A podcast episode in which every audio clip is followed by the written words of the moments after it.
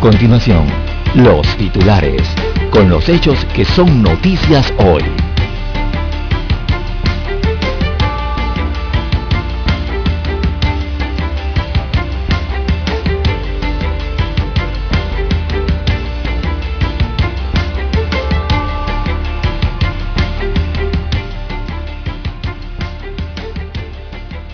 El diálogo de la Caja del Seguro Social entra en su recta final en medio de un futuro incierto. A partir de la próxima semana y hasta el 5 de diciembre, la mesa del diálogo por la Caja del Seguro Social entra a analizar una propuesta de reformas a la Ley 51 del año 2005, que deberá ser enviada a la Asamblea Nacional previa aprobación del Ejecutivo. También reformas al Código Electoral regresan a la Asamblea Nacional diputados eh, sin ceder en varios temas. Así que los consensos pactados en la mesa técnica regresan el día de hoy al debate a la Comisión de Gobierno de la Asamblea Nacional. Esto en medio de quejas eh, ciudadanas. También para hoy, amigos oyentes, tenemos empresas tienen hasta octubre para reactivar eh, contratos. Esto en el mercado mercado laboral en medio de la pandemia. Se habla de reactivación económica. Los contratos formales eh, han disminuido un 60%. También propuesta de ley amenaza a la reserva El Monstruo. Se trata de un tema de recursos naturales Tocumen S.A. inhabilita a, por tres años a Odebrecht. Esto para licitar en la terminal aérea. También, también los migrantes expuestos a robos y abusos sexuales. Destaca un reporte. Así que es la situación que sufren eh, los migrantes a través eh, del recorrido por la selva del Darién. También en otros títulos eh, para la mañana de hoy, amigos oyentes, eh, tenemos que Estados Unidos mantendrá a Panamá en su lista, no, perdón, la Unión Europea mantendrá a Panamá en su lista negra. Esta es la lista negra de paraísos fiscales.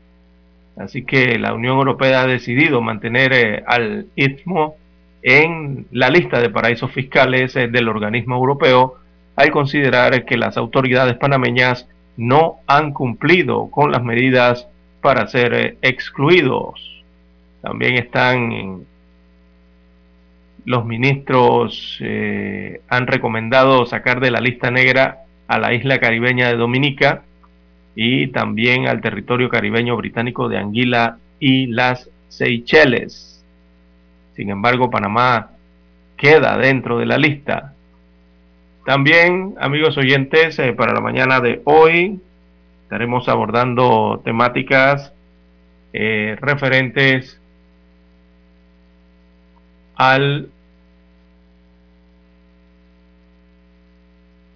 a la reparación que se está realizando y que va a tomar una semana, va a tomar reparar el hundimiento eh, de la carretera a la altura de Loma Cobá en el distrito de Arraiján, provincia de Panamá Oeste. Así lo han determinado después de haber eh, excavado y analizado cómo se encuentran estas tuberías y esta parte del tramo vial importante de la carretera panamericana. También los sindicatos exigen aumento salarial. En otros títulos, eh, para la mañana de hoy, policía y Senafrón heridos por asaltantes. Un hecho ocurrido en la frontera tico-panameña. También para hoy tenemos amigos oyentes, eh, los bancos reiteran llamado a clientes.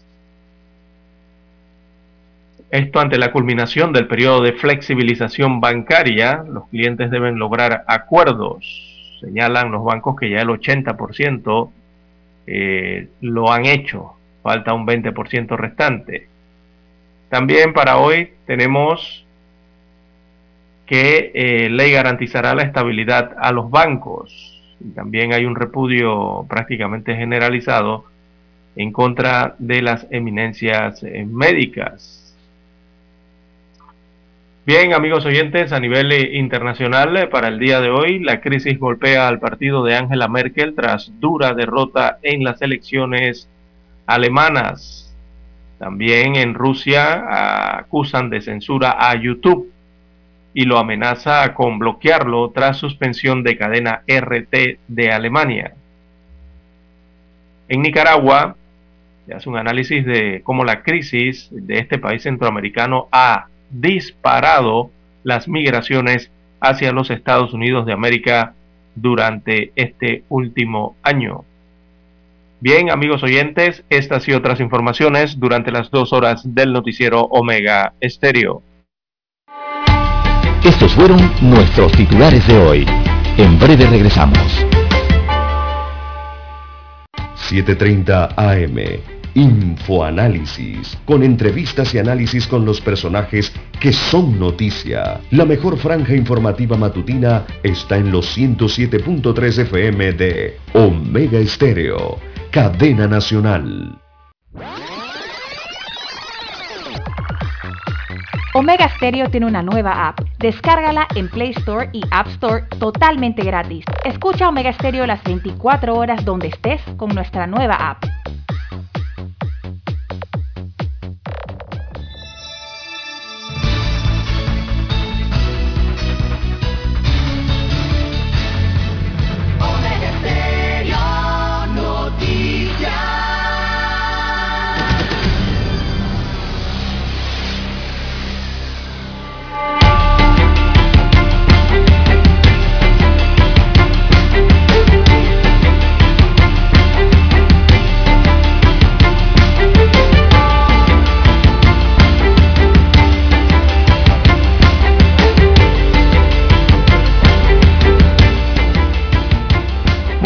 Días, amigos oyentes que nos escuchan a nivel nacional a través de todas las frecuencias eh, de Omega Estéreo Panamá. Sean todos bienvenidos a esta nueva emisión informativa para este miércoles 29 de septiembre del año 2021. En el control maestro nos acompaña Eric Pineda, con asistencia de Daniela Araúz, allá en el estudio 1 de Noticias. Y desde la unidad remota, eh, este es su servidor César Lara para llevarle adelante estas dos horas informativas eh, con las noticias, eh, las informaciones más relevantes de lo que acontece para hoy miércoles 29 de septiembre en el marco de este amanecer interiorano con un cielo nublado en provincias centrales, ¿verdad? Hay neblina para esta área de la República de Panamá. Una mañana bastante fría para hoy en provincias de Coclé, Veraguas, Herrera, Los Santos.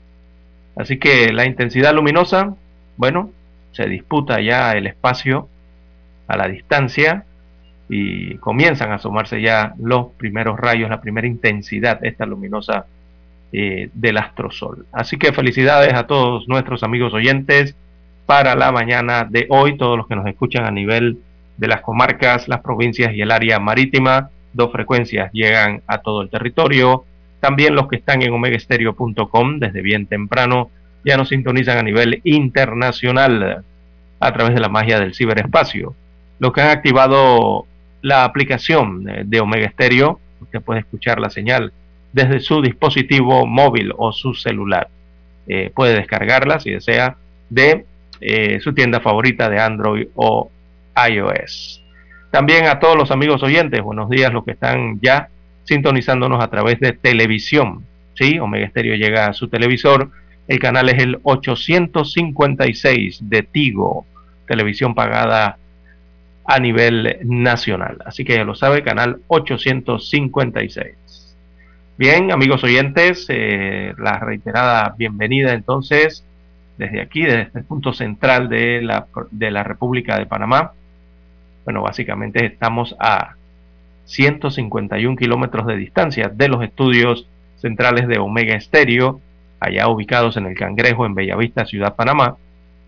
Y bueno, uno mira aquí hacia, hacia el este y hacia el oeste, o viceversa, y podríamos decir que bueno, estamos linealmente a unos 275 kilómetros de Paso Canoas, ahí en la frontera occidental con Costa Rica, o si lo vemos hacia el oriente, entonces estamos en línea recta a 275 kilómetros de la frontera con Colombia, allá en la espesa selva darienita. Así que nos encontramos en el punto, punto central, el punto geográfico central del país, en el distrito de Penonomé, provincia de Cocle.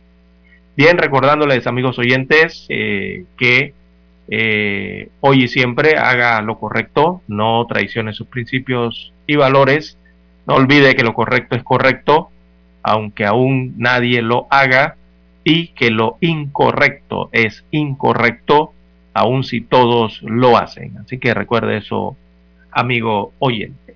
Bien, eh, veamos rápidamente el informe hidro, el informe de TESA para el día de hoy, el informe meteorológico.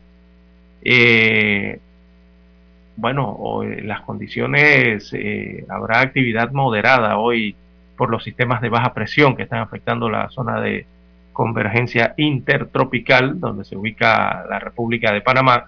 Eh, sobre todo habrá actividad moderada en el sector caribe de Panamá y eh, vamos a estar afectados por una onda tropical. Esta sería la onda tropical número 38 eh, de la temporada.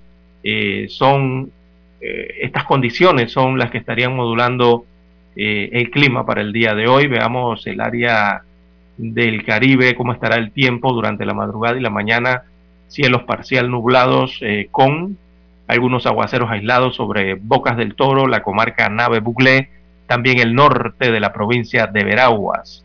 En horas de la tarde, con algo del calentamiento diurno y el flujo de los vientos ciclónicos, entonces se espera un incremento en la tarde en la cobertura nubosa, eh, presentando eh, nublados totales con lluvias, episodios de aguaceros acompañados de actividad eléctrica moderada eh, sobre sectores de la provincia de Colón, también norte de Veraguas, sectores de la comarca indígena Gunayala y Nave Bugle y sobre Bocas del Toro.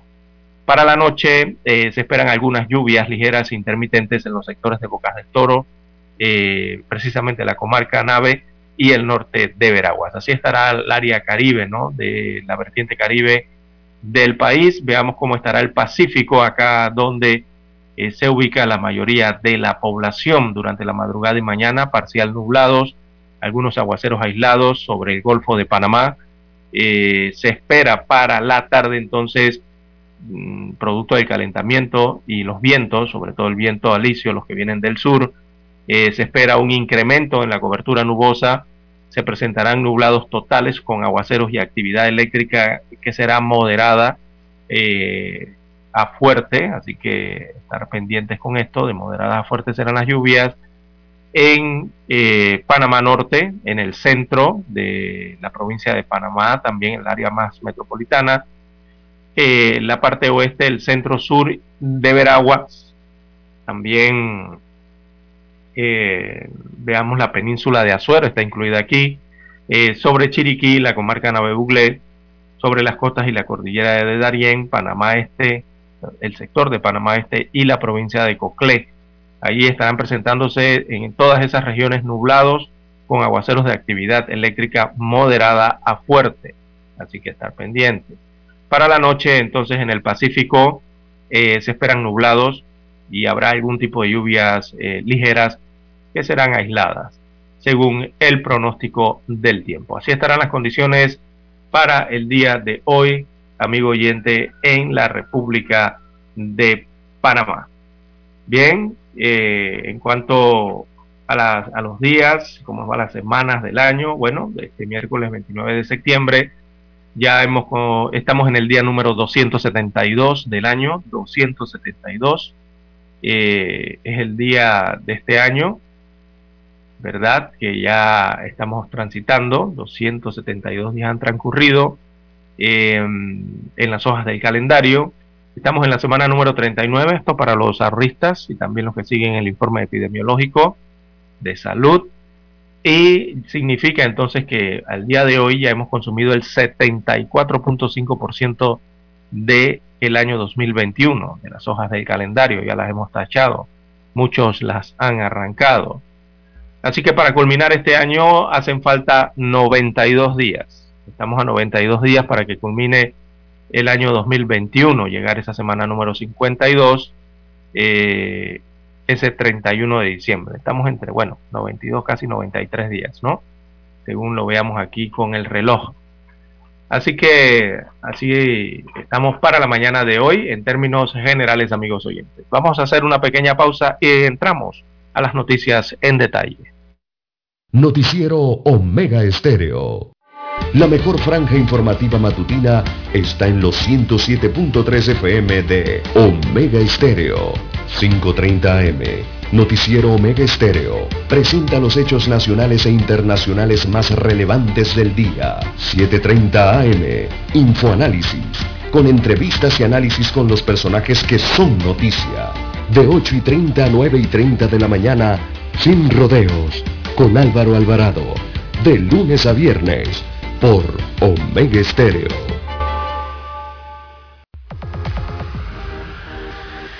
Omega Stereo tiene una nueva app. Descárgala en Play Store y App Store totalmente gratis. Escucha Omega Stereo las 24 horas donde estés con nuestra aplicación totalmente nueva. En centrales telefónicas, la casa del teléfono es tu mejor opción asesoramos y ofrecemos buena atención. Con años de experiencia trabajando para ti. La casa del teléfono, ubicados en Via Brasil y lista hermosa. La casa del teléfono, líder de telecomunicaciones. La casa del teléfono,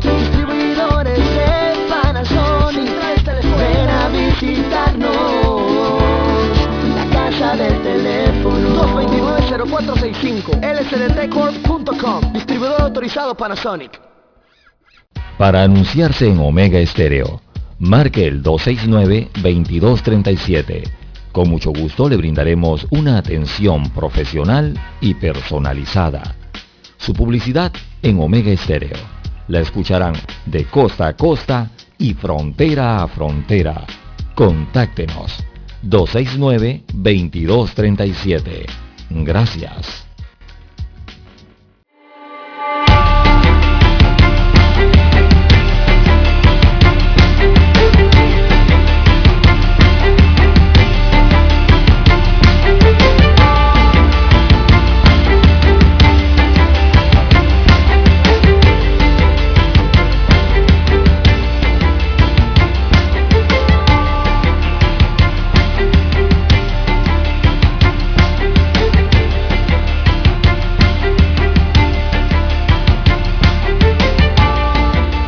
Amigos oyentes, las 5.52 minutos de la mañana en todo el territorio nacional.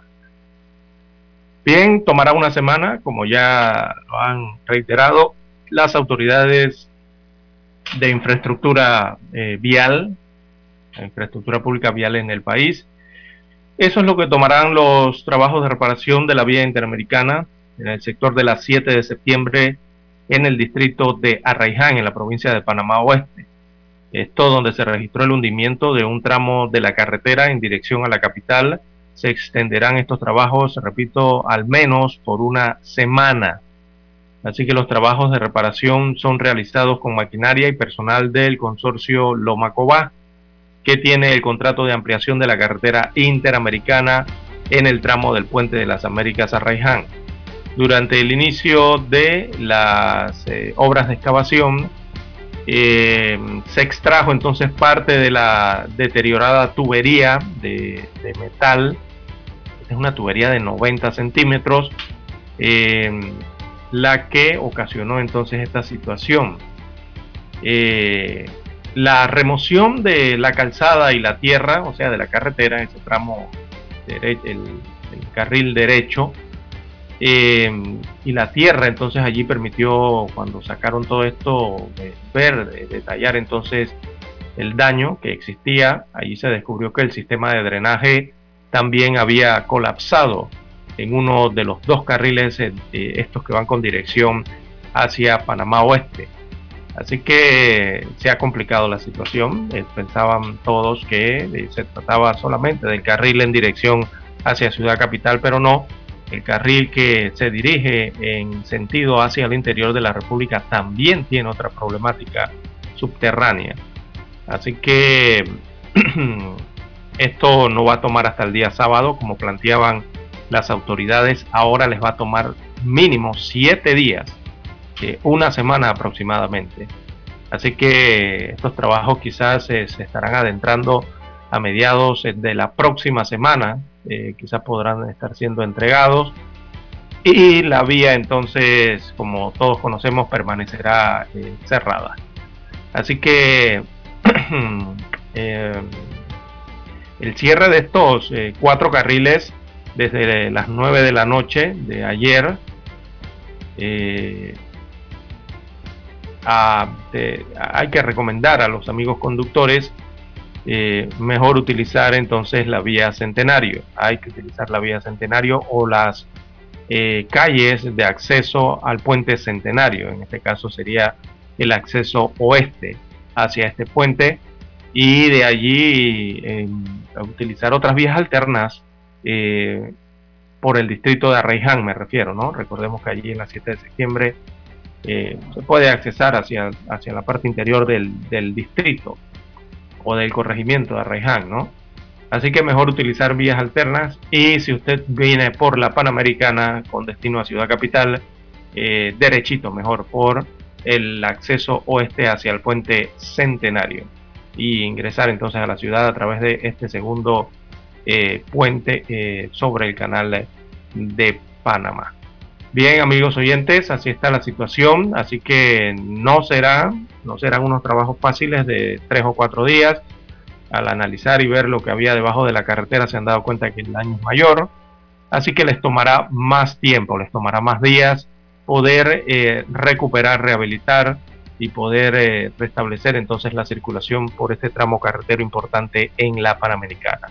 Mínimo siete días, mínimo una semana, calculan Así que quizás el próximo miércoles estaremos viendo, eh, o jueves, miércoles o jueves, esperemos que antes, eh, se estará entonces retornando a esta vía. Una vía de las más importantes para conectar el distrito de Panamá Oeste, el interior de la República, con la ciudad de Panamá, con el distrito de Panamá. Sobre todo por la temática que tiene que ver aquí con eh, este distrito o esta provincia eh, de Panamá Oeste que, recordemos, se utilizan muchos, miles y miles, eh, yo diría cientos y cientos de conductores, de personas utilizan esta vía principalmente para acceder a la ciudad capital, eh, al tema de sus labores cotidianas, ¿verdad? El trabajo, la escuela, todos los que vienen y residen allá en los distritos de Arraiján, La Chorrera y también, porque no?, el distrito de Capira, de donde llegan muchas personas hacia el centro de la ciudad y capital diariamente.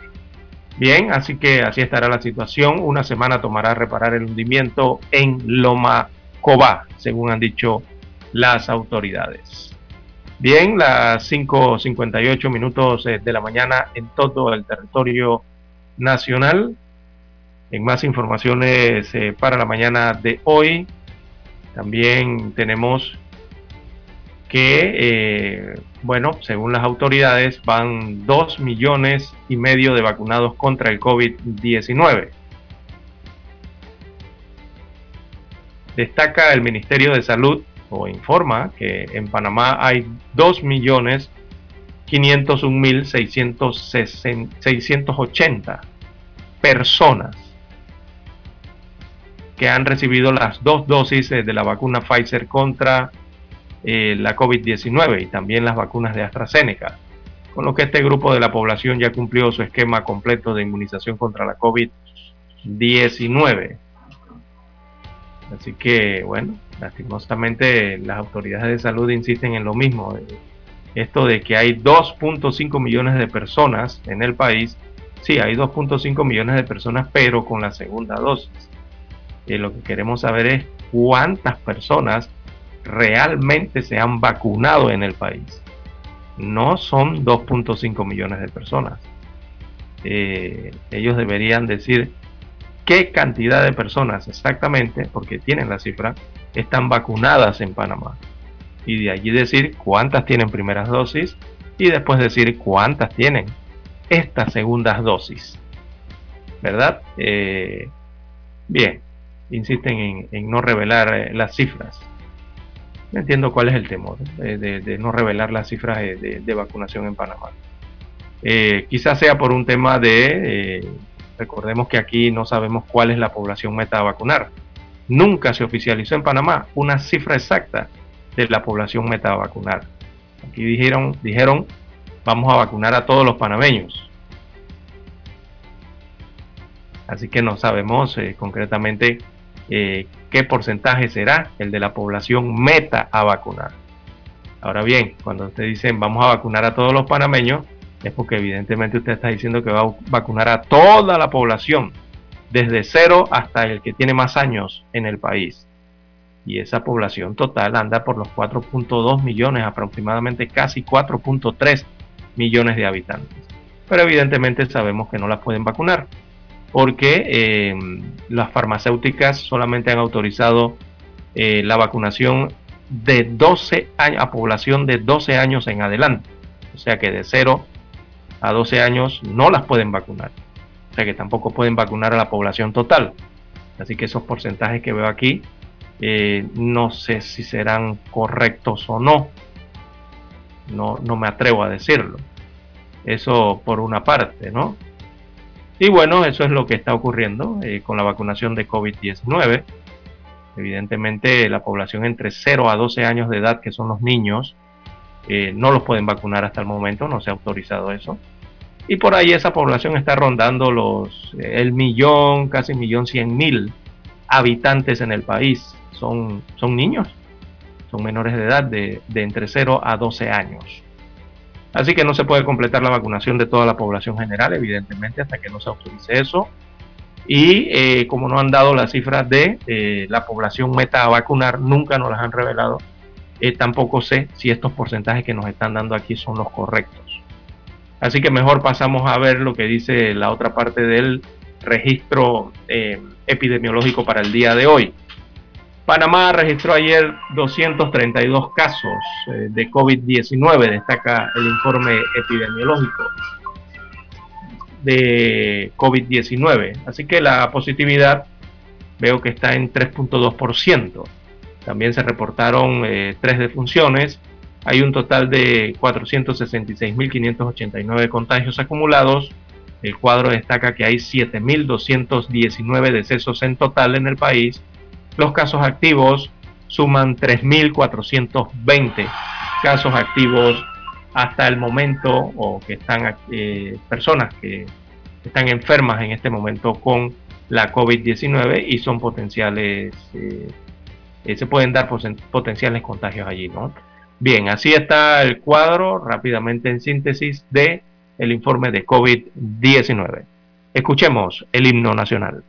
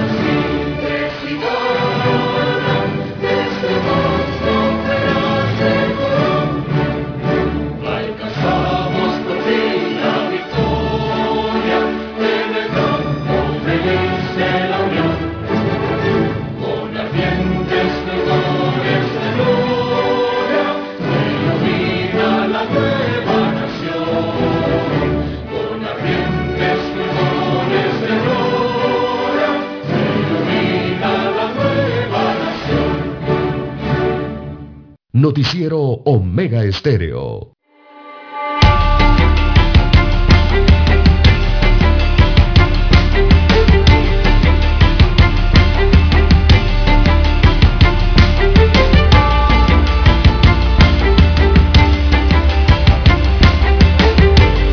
Bien, amigos oyentes, las seis, cinco, seis, cinco minutos de la mañana en todo el territorio nacional. Nos preguntan los amigos oyentes, no sé si será algún funcionario del Estado, del MINSA o del PAE. No, no, no, si aquí es que estamos a favor de la vacunación, así es que hay que vacunar a todos. Esa es mi opinión, hay que vacunarlos a todos. Pero también hay que entregar las cifras claras a los medios y sobre todo, no quizás a nosotros, sino a la población eso habla de transparencia, ¿no? Así que hay que ver el tema allí de cuál es la población elegible correctamente, que nunca nos las han dado, a vacunar. Entendemos que es de 12 años para arriba, ciertamente, ¿no? Eh, pero si se trata de la población total o de esa población elegible a vacunar, entonces eh, eh, los porcentajes cambiarían. Por eso hago la acotación que veo que nos, siempre nos mandan desde hace una semana eh, un porcentaje, colocan allí 50%, 48, 60, 64%, pero no colocan las cifras de la vacunación correctamente, detalladamente. Entonces allí nosotros no sabemos valorar si esas eh, estadísticas o porcentajes son realmente eso, porque no sabemos si eso está en base a la población elegible a vacunar o si está en base a la población total del país eh, o si está en base a, eh, otra cantidad que se pueda vacunar. Entonces, si es la población meta, no sabemos el porcentaje correcto porque uno, no se dio una población meta en el país. Si se trata de la población total, entonces ese porcentaje cambia, porque estás hablando de todo el del censo total del país, de los habitantes en total, ¿no? Y si es la población elegible, entonces es de 12 años en adelante. Entonces, si es de 12 años en adelante, eh, usted busca el censo, busca los de 12 años en adelante y se dará cuenta que, bueno, ya casi han vacunado a todos los que son elegibles a vacunar. Quiere decir que están cumpliendo el plan, ¿no? Eh, evidentemente, y eso es buena noticia. No entiendo por qué no la quieren decir. Eh, eso significa que ya están a punto de llegar al a la población que pueden vacunar en el país y que el plan ya está cumpliendo casi el 100%, por lo menos de ese paso, ¿no? Hasta que las farmacéuticas autoricen que se pueda vacunar a niños menores de 12 años de edad. Eh, por eso hago la acotación, de, me ven que siempre pido la cifra, eh, la cantidad exacta de eh, pinchazos o de vacunados en primeras y segundas dosis. Así que, bueno, así está la situación. También esto lo solicito por el tema de que ya se están hablando de refuerzos en el país. ¿Verdad? Recordemos que los refuerzos ya lo están, ya están vacunando. Es más, esas cifras del país y del MINSA ya deben incluir, eh, deben incluir cuál es la población meta para esos refuerzos. Digo, pero para esos perdón, para las terceras dosis, corrijo el término, para las terceras dosis, eh, porque ya están hablando de la tercera dosis, ya se están aplicando aquí en el complejo metropolitano de la Caja del Seguro Social, creo que ahí están en el piso 8, están aplicando eso eh, para los que están ingresados allí en el hospital y los eh, médicos, enfermeras, ¿no? que recordemos fueron los primeros en etapa de vacunación, y en diferentes puntos del país también ya le están aplicando. Entonces esas cosas hay que detallarlas bien en los informes de vacunación que se entregan. Pero nada más vemos que dan una sola cifra y dos porcentajes. Entonces hay que estar un poquito más claros al respecto, ¿no? Bien, eso para el amigo oyente que nos hace la acotación. Bien, amigos oyentes, las 6.10, 6.10 minutos eh, de la mañana en todo el territorio nacional. No, pero es que la gente se asusta. Nadie ha dicho que el Panavac se va a acabar. ¿Quién quién ha dicho eso? Nadie ha dicho eso. Bien, las 6.10, 6.10 minutos eh, de la mañana en todo el territorio nacional. Me insisten aquí, mire, eh, amigo oyente, cuando llegue la etapa del refuerzo de la vacuna, eh, ¿a dónde van a colocar los refuerzos? usted va a tener que asistir a un hospital o a un centro de salud o a un centro de vacunación y ya se aplica el refuerzo.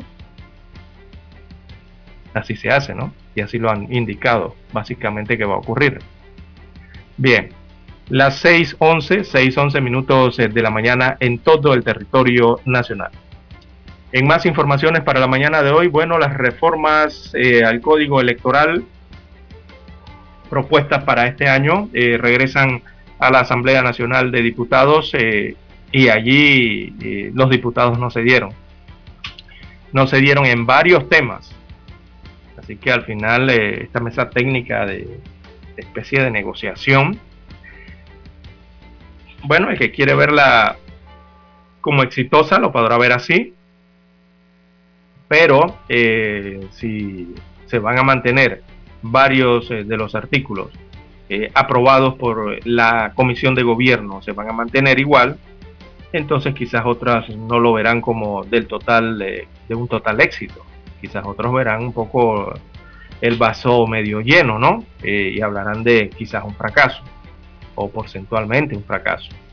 Bien, sin que los diputados hayan cedido en los temas más sensitivos de este proyecto de ley número 544, los consensos pactados en la mesa técnica regresarán el día de hoy al debate en la Comisión de Gobierno allá en la Asamblea Nacional, allí en sus instalaciones en la Plaza 5 eh, de Mayo hacia, hacia el área de Caledonia, ¿no? Eh, estarán allí entonces reuniéndose nuevamente luego que la semana anterior o todos estos días han estado en reuniones pero en las instalaciones del Tribunal Electoral allá ubicado en Ancón. Eh, regresan allí a la Asamblea Nacional ahora y eh, todo esto se da en medio de la queja ciudadana por este tema.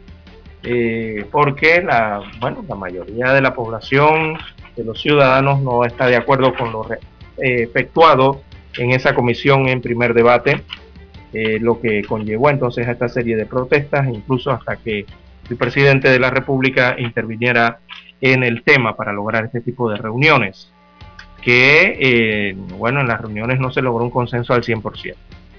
Así que esto va a llegar hoy a la Asamblea Legislativa, evidentemente se va a sentir y se va a escuchar la queja ciudadana, la queja en la opinión pública, la queja en los medios de comunicación social y también las quejas en el arma que tiene la población, que son eh, este mecanismo para comunicarse que son las redes sociales.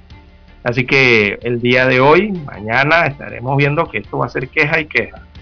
Es lo que se prevé pueda, eh, va a ocurrir.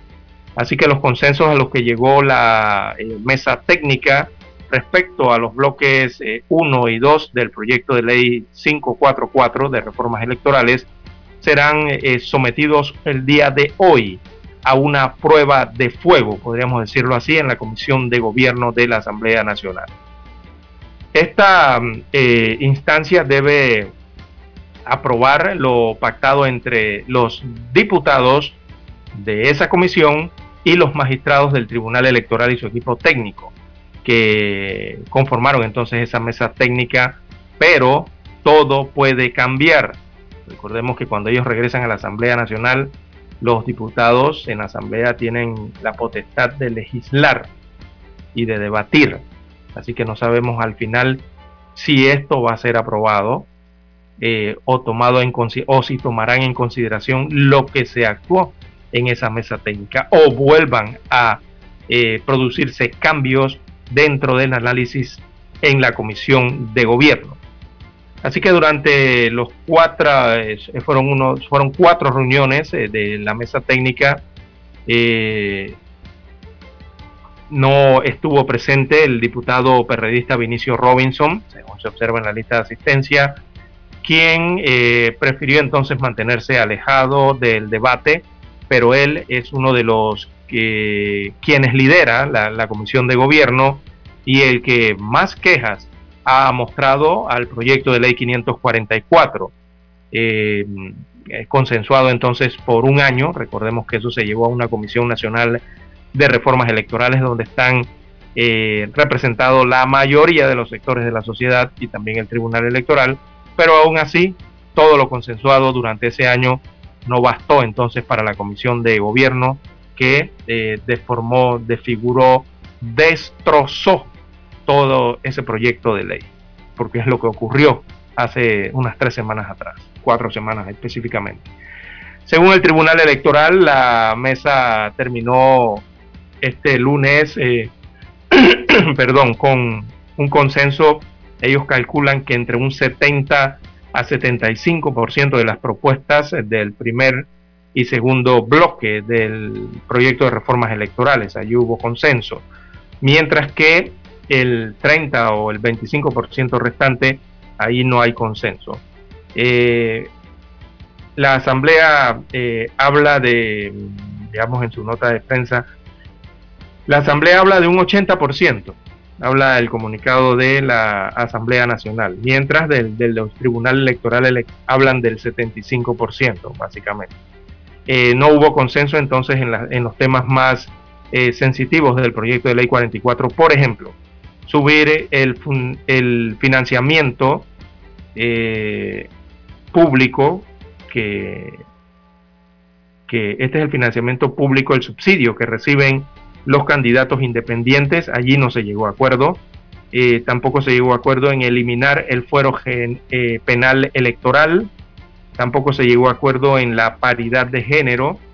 Eh, en todo, esto vendría siendo en todo su conjunto, ¿no? Y también em, tampoco se llegó a acuerdos en los cambios de la junta directiva de partidos políticos en dos años.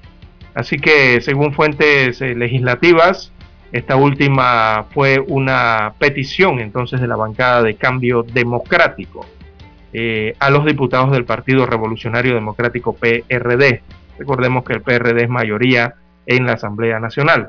Así que, según las fuentes, miembros del Partido Cambio Democrático solicitaron ese, eh, eso por parte eh, de la bancada del cambio democrático y que se discutiera o tuviera prominencia allí dentro de la mesa, dentro de la discusión. En Panamá todos conocemos la situación en que se encuentra el Partido Cambio Democrático en estos momentos. Eh, están llamando a...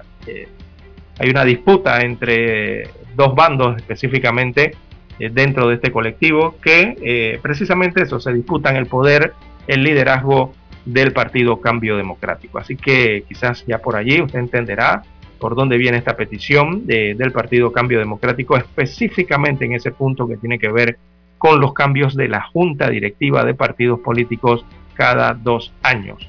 O sea que se establezca eso en las reformas electorales.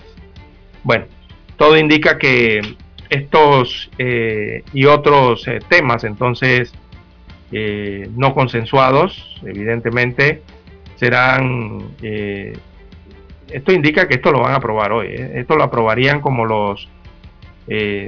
Recordemos que la mayoría en la comisión de gobierno está liderada por el Partido Revolucionario Democrático.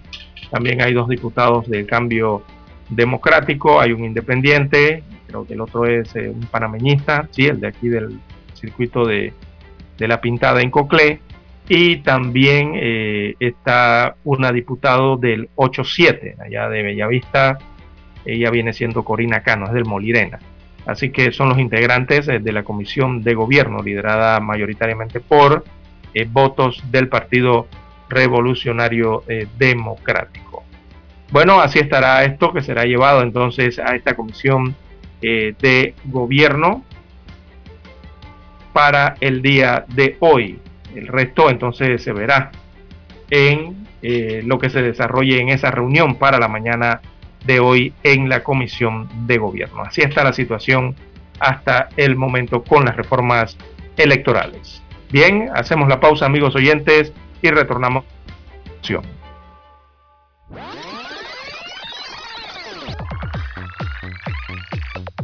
Omega Stereo tiene una nueva app. Descárgala en Play Store y App Store totalmente gratis. Escucha Omega Stereo las 24 horas donde estés con nuestra aplicación 100% renovada.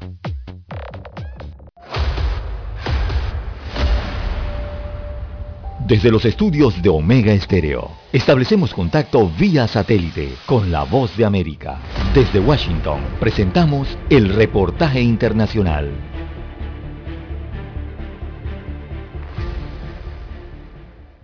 El año 2021 ha sido muy positivo para Ecuador en inversiones extranjeras directas.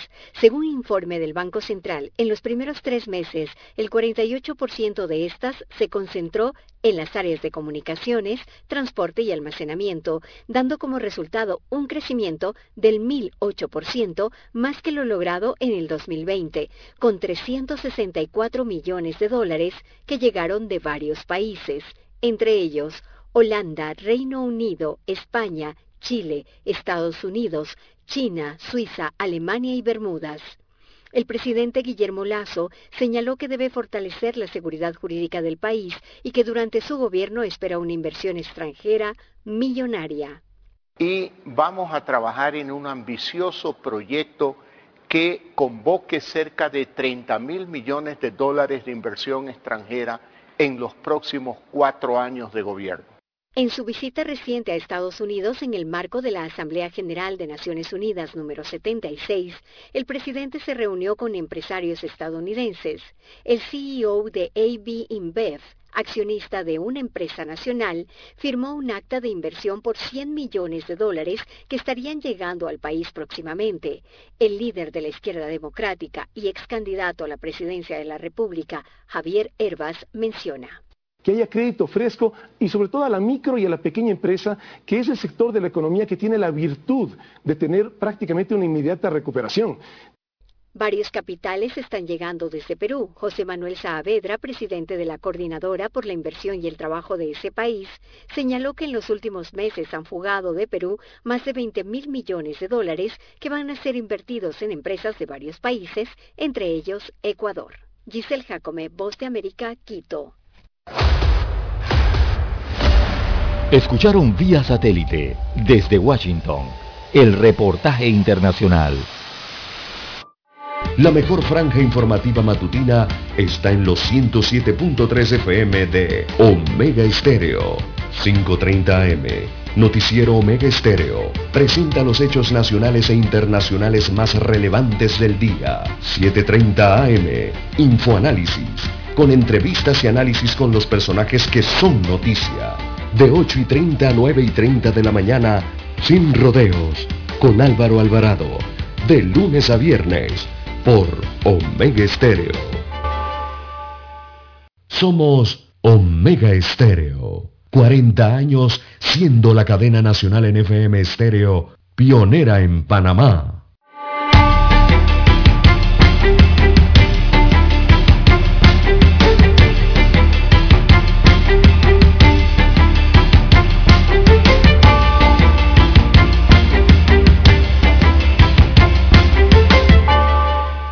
Bien, amigos oyentes, las 6.23, 6.23 minutos de la mañana en todo el territorio nacional. se arrebataron las redes sociales acá internas de Omega Estéreo con este tema de la vacunación. Eh, las cifras, eh, yo, yo sigo considerando como periodista que las cifras no la están detallando bien y eso genera problemas. ¿Y por qué se lo digo? Y, se lo digo eh, en beneficio de los que están llevando adelante estos programas y estas instituciones. Mire, mire lo que le voy a leer y que dice el informe que manda el MINS. Dice, hoy arranca la vacunación por barrido para la población desde los 12 años de edad en Guararé, Las Tablas, Ocri, Pedací, en los MINSACAPSIS eh, y en los puestos de vacunación. Esto queda en la provincia de Los Santos. Amigo oyente, usted que ha escuchado durante los últimos 15 días, los últimos 20 días respecto a la provincia de Los Santos con la vacunación. Usted ha escuchado los porcentajes que usted ha escuchado, ¿cuáles son? Que ya llevamos un 90% en la provincia de Los Santos eh, vacunados, 90, 95, casi el 100% de la población. Usted no me dejará mentir, usted lo ha escuchado. Entonces, eh, la gran pregunta aquí es, ¿cuál es la cantidad de porcentajes de niños menores de 12 años de edad que evidentemente no los pueden vacunar en los santos para hablarnos de 90%. ¿Se da cuenta por qué las cifras son importantes? Los números, para poder sacar las estadísticas eh, lo más exactas posibles. Entonces, evidentemente en los santos tiene que haber cerca de, estos niños en vacunación de, de, de 12 años hacia abajo, ese porcentaje debe andar por entre el 18 al 24%, 25%, de niños menores de 12 años de edad que evidentemente no los pueden vacunar por el tema de que la vacuna es para mayores de 12 años. Entonces, amigos oyentes, eh, ¿cómo es que escuchamos a las autoridades señalar que ya llevan el 90%, el 95% de la provincia vacunada? ¿Se da cuenta por qué son importantes estos números que yo pido todos los días? Bueno, eso es para ser un poco más exacto. Entonces las autoridades tienen que entender eso y en ese sentido transparentarse aún más, dar más detalles, más cifras, para ser más transparente aún. Por eso las pedimos aquí constantemente. Y ya que hablamos de esta vacunación, bueno, en San Miguelito, en los Andes y en Mall y en el Metro Mall, también eh, va a arrancar la vacunación, por, ejemplo, en Panamá Metro, Alta Plaza Mall, El Dorado, el Mega Mall y el Soho Mall, este es el de calle 50, el horario ahí es de 9 a.m. a 5 de la tarde. La jornada será hasta el 2 de octubre, según anuncia eh, las autoridades de salud. Para San Miguelito, usted puede asistir en ese mismo horario a los Andes Mall y al Metro Mall, allá en San Miguelito. En Bocas del Toro, Hospital Guillermo Sánchez Borbón, Hospital de Almirante, en la terminal de transporte de Changuinola, de 7 a 1 de la tarde, es el horario para allá, a los amigos eh, de Bocas del Toro. En el centro, por acá en Veraguas, eh, en Veraguas, la zona eh, saludable del Santiago Mall, o sea, específicamente en el centro comercial de Santiago, Santiago Mall. en Coclé, la vacunación hoy será en el circuito 2-3, este es el circuito de Natá, de Olá, ¿verdad? Eh, la Pintada, eh, que comprende estos distritos. En Panamá Norte, en la región de Panamá Norte, en la provincia de Panamá, desde el 30 de septiembre al 2 de octubre, eh, la vacunación será en el Centro Escolar Básico General Melchor Lazo de la Vega. esta escuela o este centro educativo queda en Alcaldías, allá en la región, en el sector norte de la provincia de la ciudad de Panamá o la provincia de Panamá. También habrá vacunación en el John F. Kennedy, ese queda en Chilibre, este centro educativo. Eh, en Nuevo Progreso, eh, eso está en el corregimiento de Ernesto Córdoba Campos, y también la Escuela Árabe de Egipto, esta es la Escuela de las Cumbres, eh, la Árabe de Egipto, allí en la región de Panamá Norte, allá en la provincia de Panamá. También en la provincia de Panamá Oeste van a estar en lo que se llama el Anclas Mall. Esto queda en el distrito de La Chorrera ese centro comercial. Allí habrá vacunación y temprano, ¿no? Desde las 7 de la mañana usted puede acudir eh, para ser inoculado si usted todavía no ha sido inoculado. Recordemos que hay pacientes que, bueno, si, en el momento del periodo de su vacunación, bueno, se infectaron de COVID y no pudieron ser vacunados. Así que tienen que esperar el tratamiento y la, su recuperación y posterior entonces acudir a la vacunación muchos de ellos entonces estarán recibiendo eh, ahora las primeras dosis, ¿no? Producto de la situación que han enfrentado, así como otros rezagados. Bien, las 6.29 minutos de la mañana, pasemos a los periódicos. Infoanálisis, de lunes a viernes, de 7 y 30 a 8 y 30 de la mañana por los 107.3 FM de Omega Estéreo con Guillermo Antonio Adames, Rubén Darío Murgas y Milton Enríquez. Infoanálisis, el programa para gente inteligente como usted.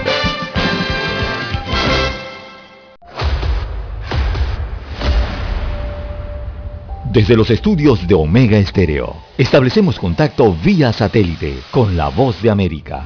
Desde Washington, presentamos el reportaje internacional.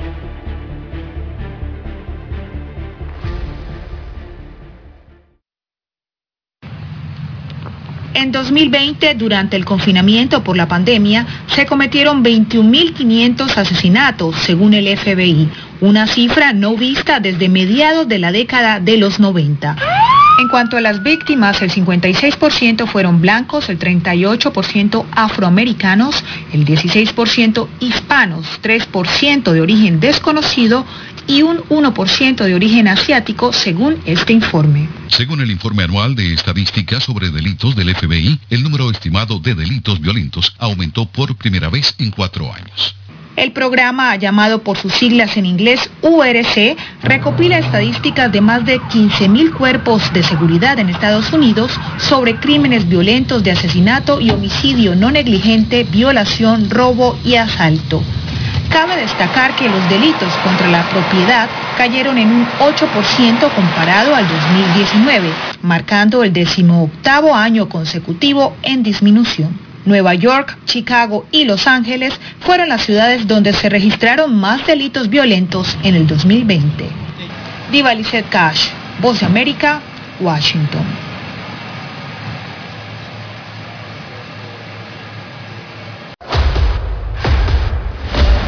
Escucharon vía satélite desde Washington el reportaje internacional. Omega Estéreo, 24 horas en FM Estéreo.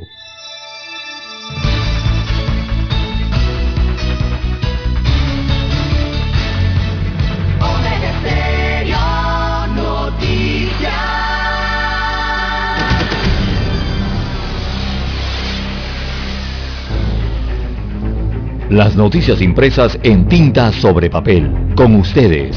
Escuchando el periódico. Los titulares de las primeras planas de los diarios estándares de circulación en Panamá.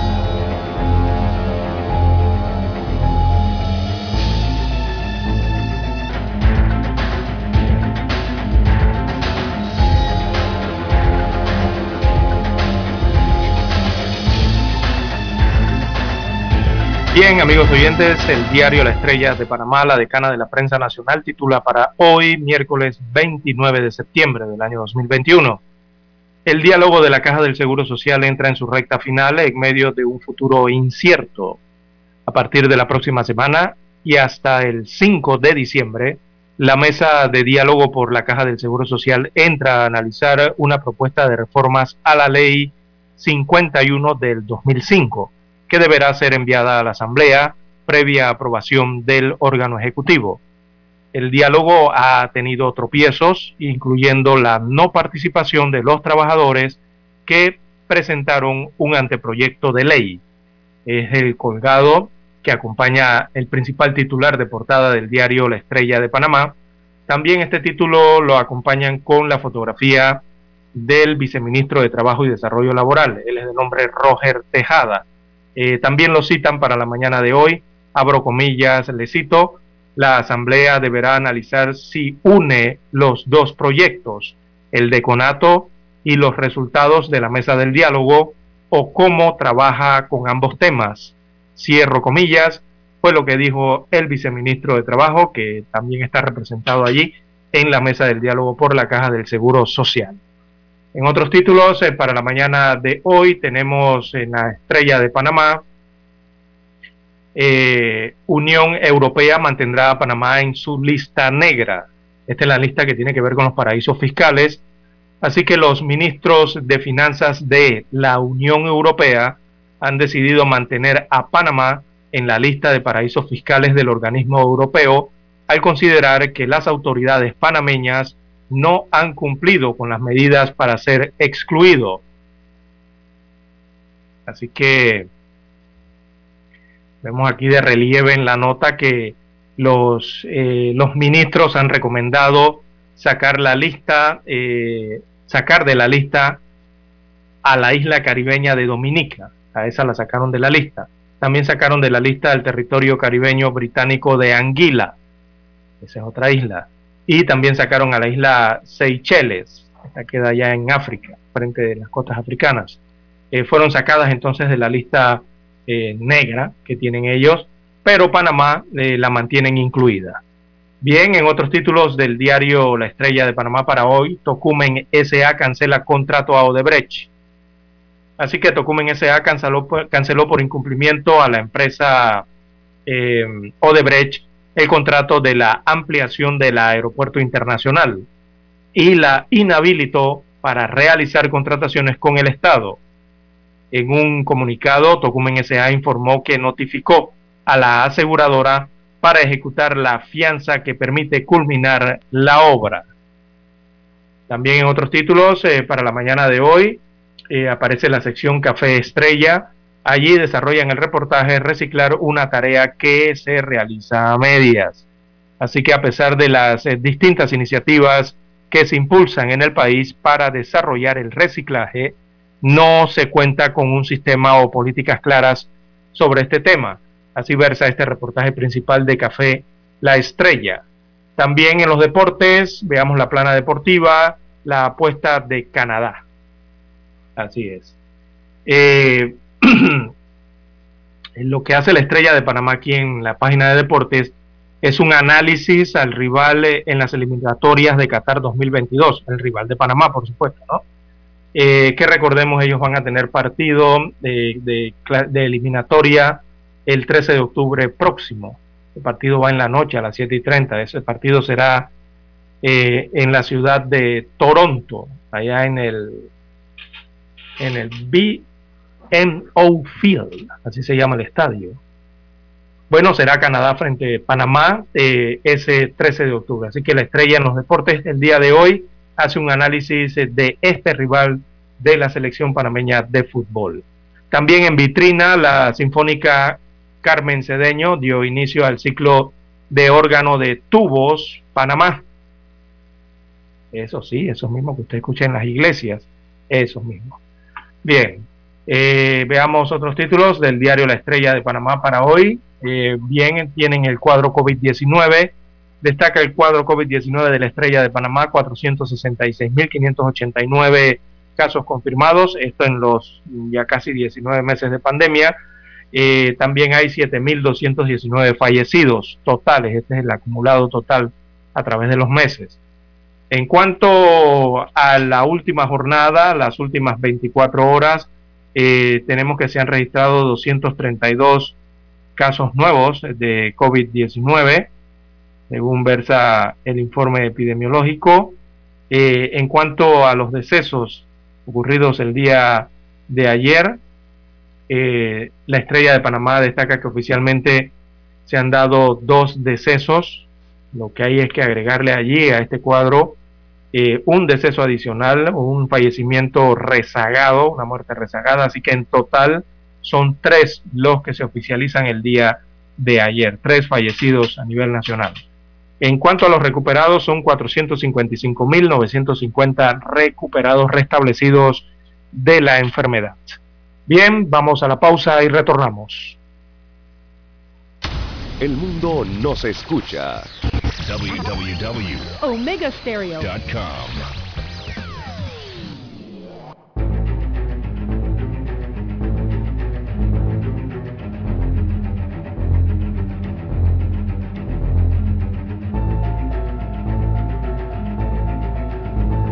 Bien, amigos oyentes, el diario La Prensa titula para este miércoles otros 102 millones de dólares para Bagatrack SA. Eh, es un tema que tiene que ver con la obra pública en el país. Bagatrack es una de las empresas que confesó haber pagado sobornos. En el caso, en el caso de Blue Apple, suma ahora, para estos tiempos, nuevos y millonarios contratos estatales a su cartera. El gobierno del presidente Laurentino Cortizo le encargó dos proyectos en Bocas del Toro, que suman 102 millones de dólares, por lo que solo en esta provincia y en la provincia de Chiriquí también, esta constructora Bagatrack SA eh, ya acumula obras por más de 272.5 millones de dólares. Imagínese usted. Bueno, Alberto Jurado, dueño de Bagatrack y quien a la vez es el representante de corregimiento de Tijeras en el distrito de Boquerón, eh, participó eh, de un acto el día de ayer, ¿verdad? En el que el presidente Laurentino Cortizo entonces entregó eh, órdenes, ¿no? Para rehabilitaciones, para proceder. Bien, amigos oyentes, en más títulos eh, para la mañana de hoy, empresas tienen hasta octubre para reactivar contratos. Es el tema del mercado laboral en medio de la pandemia. Unas 8.000 empresas deben definir antes del 31 de octubre de este año el estatus de unos 100.000 trabajadores que aún mantienen contratos suspendidos. En su mayoría, eh, estos contratos están en el sector terciario en el cual participan allí la hotelería, el sector que tiene que ver con turismo, el sector del ocio y, los espectáculos.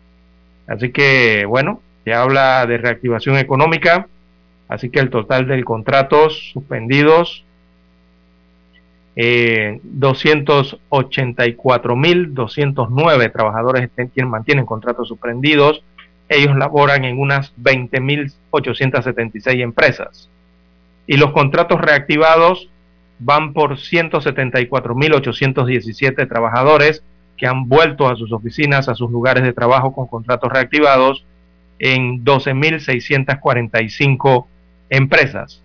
Eh, allí había que hacer una disección ¿no? en el tema de si fueron activados los contratos para eh, continuar la, la relación laboral o si muchos de ellos también fueron reactivados simplemente para eh, eh, sus despidos, ¿no?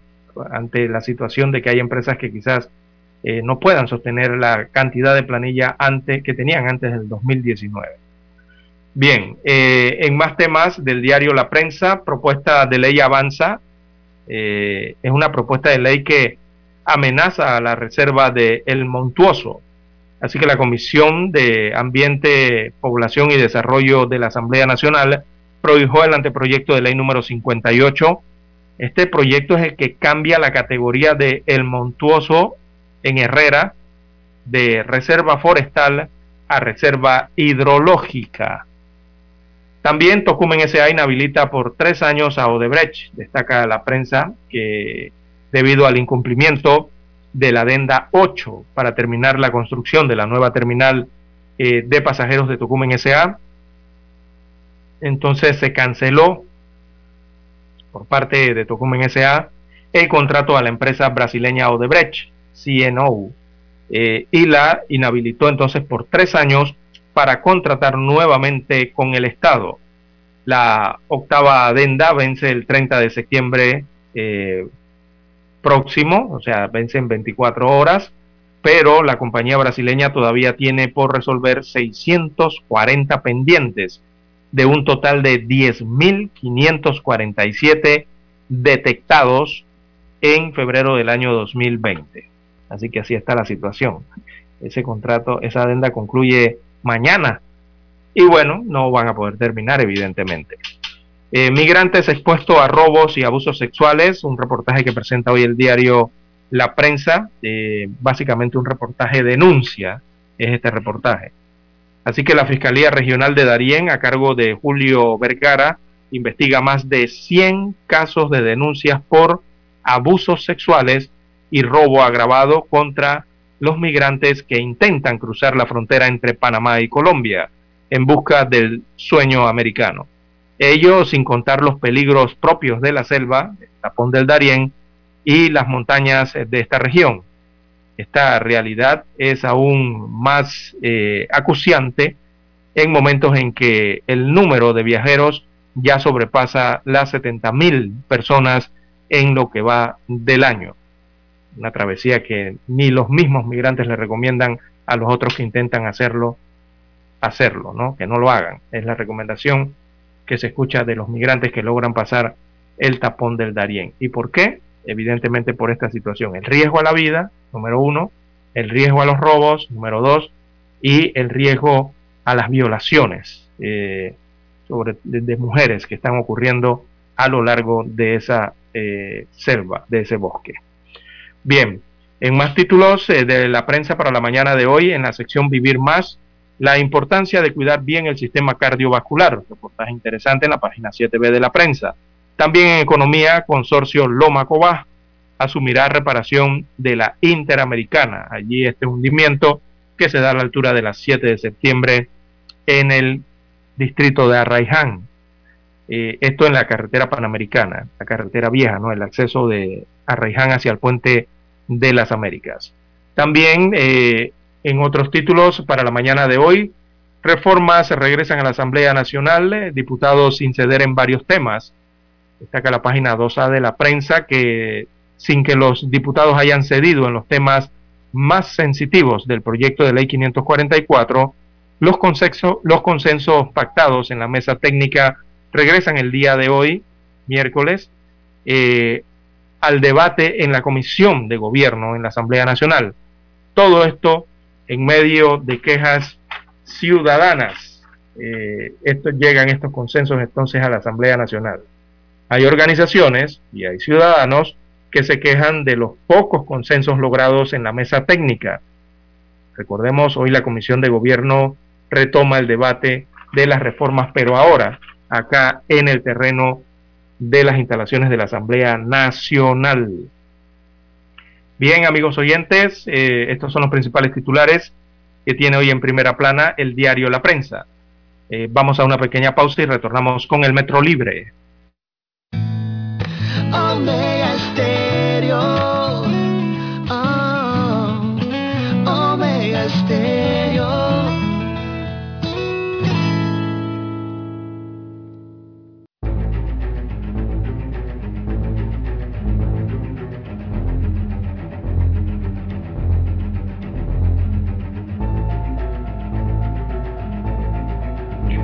Bien, amigos oyentes, el diario Metro Libre plasma en su portada el día de hoy, los bancos reiteran llamado a clientes, de la llamada que nadie quiere recibir en medio de la pandemia.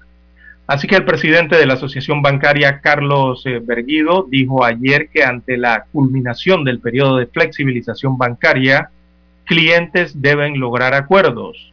El 80% ya lo hizo con su banco, según el reportaje del Metro Libre. También destaca el Metro Libre para hoy, retornará hoy a la Asamblea el Código Electoral. Así que la Asamblea Nacional retomará hoy con los magistrados del Tribunal Electoral el Código Electoral, o sea que se va a discutir en la Comisión de Gobierno de ese, eh, de ese órgano del Estado. Eh, también para hoy el Metro Libre titula eh, Panamá ante México en el béisbol sub-23. Así que el derecho coclesano Julio Goff será el lanzador abridor de Panamá ante México hoy en el Mundial Under, eh, este es el Sub-23.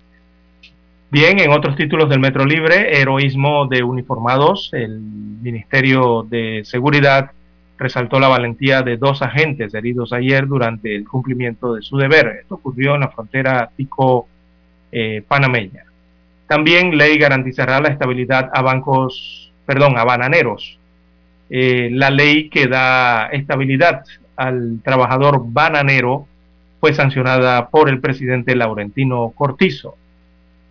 También para hoy, amigos oyentes, reportaje especial, la culinaria panameña se alza en octubre.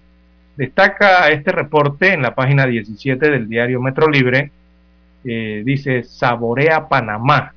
Es un tour gastronómico y cultural es la estrategia hotelera para activar el turismo en el país, destaca la periodista Ortega. Bien, eh, también Panamá Black Week, dice el Metro Libre, reactivará la economía. Así que el Panamá Black Week será del 30 de septiembre al 10 de octubre, con ofertas de hasta el 70% y que estimulará el, el programa, eh, este programa se llama Bacutur eh, bueno, eh, ha estado muy encima del Black Week, ¿verdad? Eh, después del anuncio de que se podían hacer este tipo de actividades, sobre todo el programa de vacunación. Pero esperemos a ver cómo se desarrolla entonces toda esa semana de venta, de compras y ventas. También destaca el Metro Libre en la mañana de hoy. Bueno, le da un destaque aquí. Dice, licitarán 470 millones en proyectos viales. Viables, perdón. No son viales, son viables. Así que el ministro el ministro de Obras Públicas, a ver si destaca aquí, ahora sí, el ministro de Obras Públicas licitará en octubre próximo al menos 11 obras y proyectos viables eh, con un valor de 470 millones de dólares. se informó oficialmente ayer. Así que Rafael Sabonge, es el nombre del ministro de Obras Públicas de Panamá, recordó que hay 26 proyectos de llave en mano, de los cuales 5 ya tienen orden de proceder, destaca el ministro de Obras Públicas.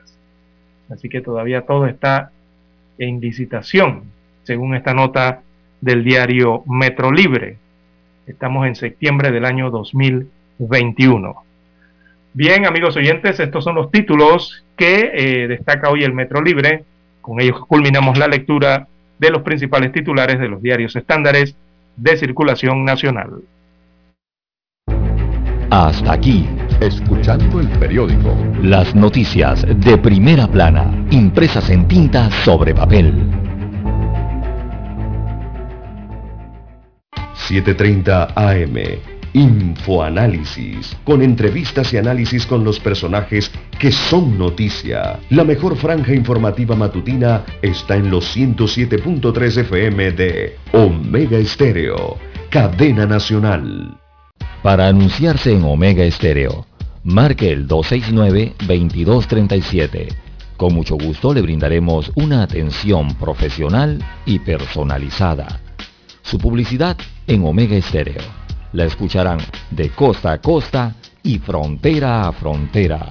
Contáctenos 269-2237. Gracias. Panamá inicia la cuenta regresiva para la celebración de los 200 años de nuestra independencia de España. La Estrella de Panamá, el diario más antiguo del país y el Ministerio de Cultura preparan la serie de especiales, publicando historia del Bicentenario. Busca el inserto coleccionable cada jueves a partir del 12 de agosto en la Estrella de Panamá. Celebremos unidos nuestro Bicentenario.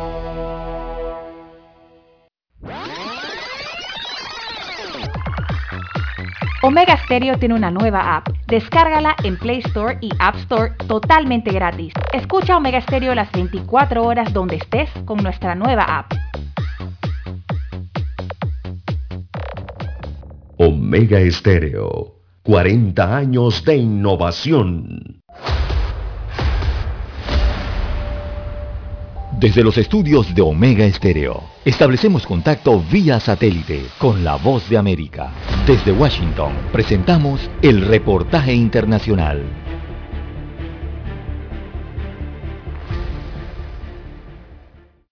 Representantes de Estados Unidos y la Unión Europea se reúnen por primera vez esta semana en el Consejo de Comercio y Tecnología, un encuentro que les permitirá discutir la escasez de chips electrónicos, la inteligencia artificial y los problemas en la competencia tecnológica.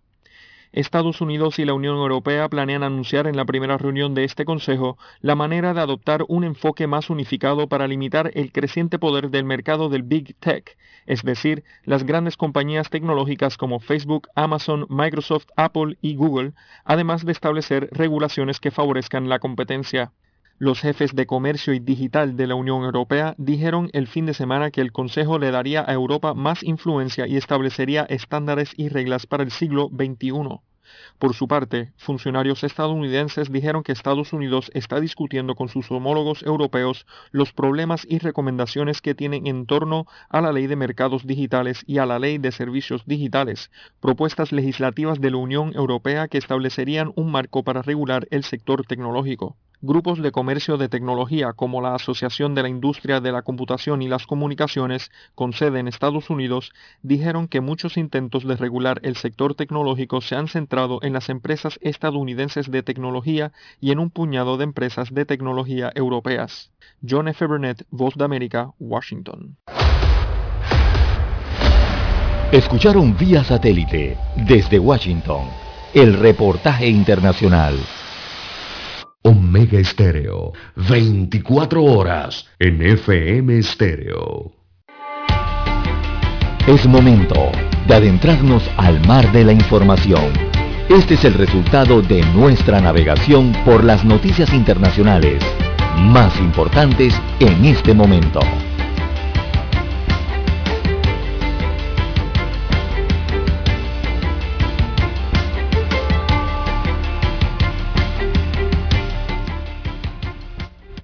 Bien, amigos oyentes, regresamos a la sintonía del noticiero Omega Estéreo. Antes de ir eh, a la navegación, el titular eh, específico decía viables, no dice viales. Eh, bueno, son formas de titular para los amigos oyentes que nos insisten en la corrección. Claro que sabemos que vial o viales tiene que ver con temas de envases de medicamentos, por supuesto que sí. Eh, pero así lo titula el Metro Libre, yo no puedo cambiar el titular. Así está, y ellos dicen que son viables. Eh, cuando ellos titulan de esa forma, amigo oyente, que me escribe aquí a través del número que termina en 753, eh, se están refiriendo a que son proyectos que, mm, digamos, se pueden realizar, son factibles.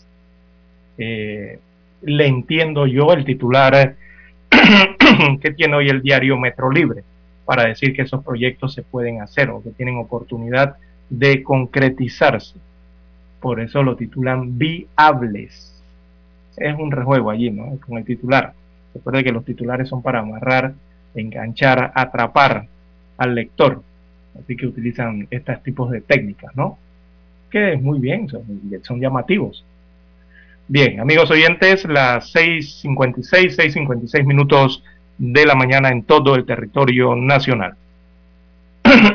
Bien, en otros títulos, eh, perdón, veamos el mapa a nivel mundial, dónde está, dónde se encienden las luces por aquí. Bueno, eh, Rusia, eh, la situación se está presentando en Rusia, ah, tienen una queja enorme. Rusia está acusando a YouTube y lo amenaza con bloquearlo tras una suspensión eh, de la cadena RT de Alemania. Ellos eh, señalan que tuvieron problemas con eso, ¿no? Así que la plataforma de videos bajó las cuentas de RTDE. Eh, eso esa es una cadena de televisión de Alemania. Y también de Der Felende Part, por, por haber difundido falsas informaciones sobre el coronavirus. Entonces este órgano regulador ruso de las telecomunicaciones eh, amenazó entonces este miércoles a bloquear o con bloquear a YouTube si no levanta la suspensión de las cuentas de las cadenas de televisión pública RT en Alemania. Eh, el órgano regulador en Rusia se llama Roskomnadzor. Así que el organismo ruso dijo que había pedido a Google, propietario de la plataforma de videos, que levante cuanto antes estas restricciones y recordó que la ley prevé una suspensión total o parcial de acceso si el propietario de una plataforma no ejecuta una advertencia eh, del ente regulador ruso de telecomunicaciones, que es el Roskomnadzor. Así que YouTube bloqueó el día martes las cuentas de RTDE y de Der Pelendepar eh, por haber violado las reglas internas de la comunidad al difundir según YouTube, falsas informaciones sobre el coronavirus y haber eh, querido pasar por alto una suspensión de descarga.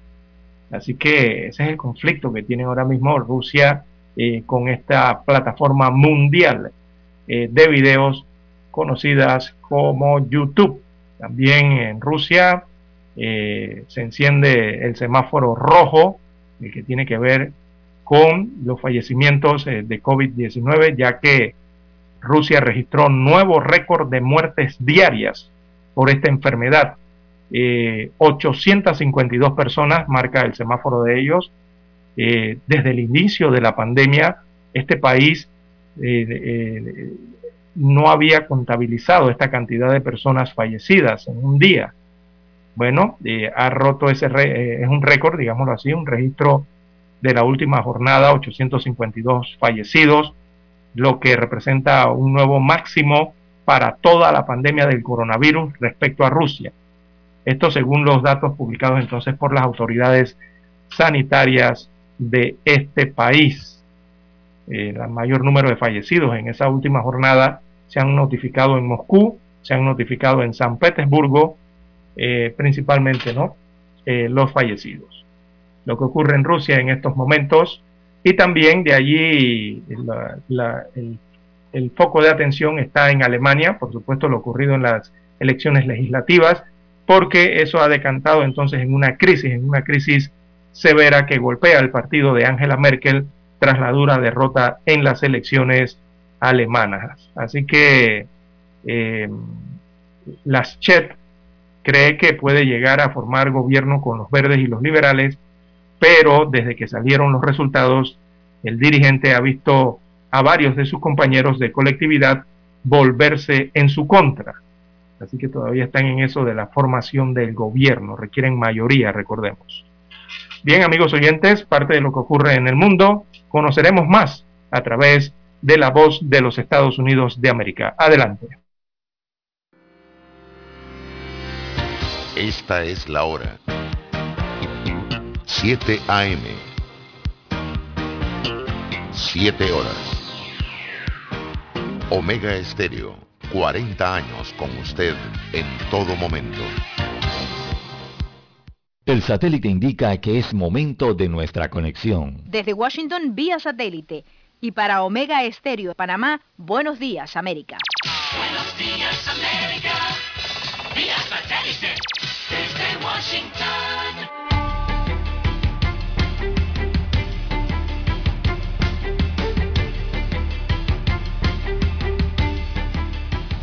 De Washington les informa Henry Llanos. El gobierno federal estadounidense corre el riesgo de incurrir en impago mientras en el Congreso se libra una batalla política por alcanzar un acuerdo. Nos informa Jorge Agobián. Estados Unidos se quedará sin dinero para pagar sus obligaciones el 18 de octubre si no se eleva el techo de la deuda, advirtió este martes la secretaria del Tesoro al Congreso. Es necesario evitar un evento catastrófico para nuestra economía. Los legisladores batallan internamente sobre este tema, con los republicanos decididos en bloque a no apoyar un aumento en el límite de la deuda, argumentando su negativa por lo que consideran un excesivo gasto social por parte de la administración Biden. Jorge Agobián, Voz de América. El estado de Florida interpuso el martes una demanda en contra del gobierno del presidente Joe Biden, asegurando que su política de inmigración es ilegal. El gobernador Ron DeSantis firmó una orden que prohíbe a las agencias estatales colaborar en la reubicación de los inmigrantes no autorizados que llegan a la entidad.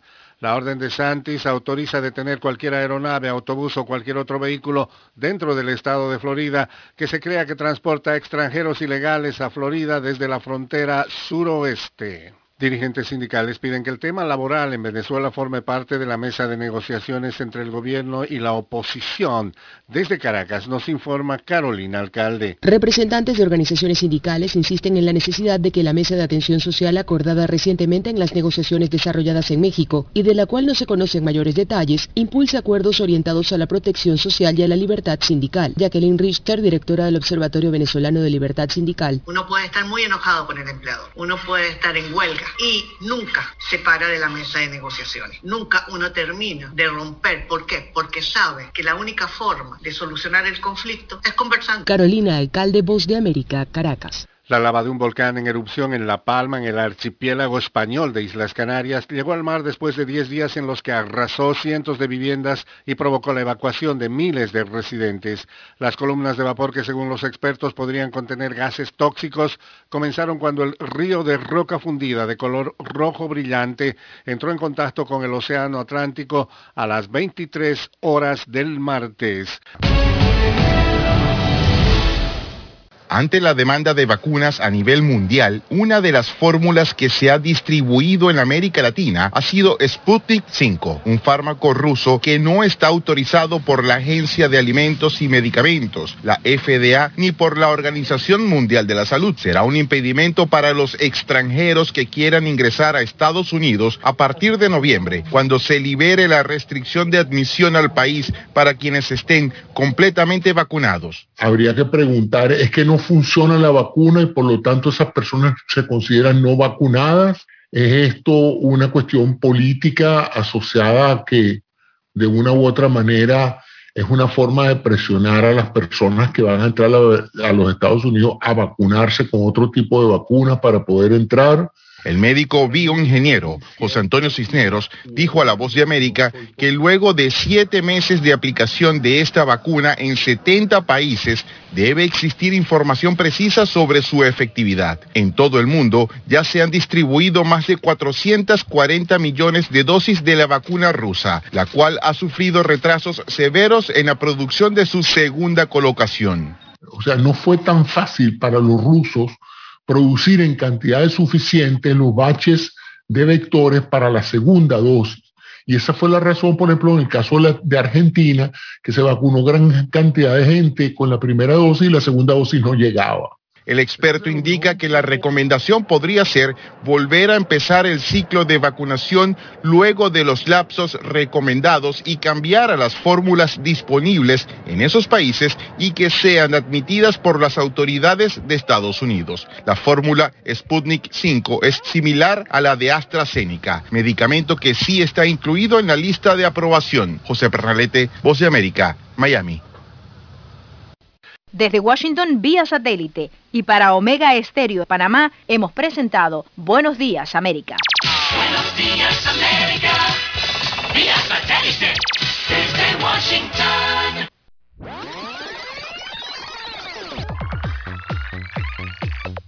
Omega Stereo tiene una nueva app. Descárgala en Play Store y App Store totalmente gratis. Escucha Omega Stereo las 24 horas donde estés con nuestra aplicación 100% renovada. Somos Omega Estéreo. 40 años siendo la cadena nacional en FM Estéreo, pionera en Panamá.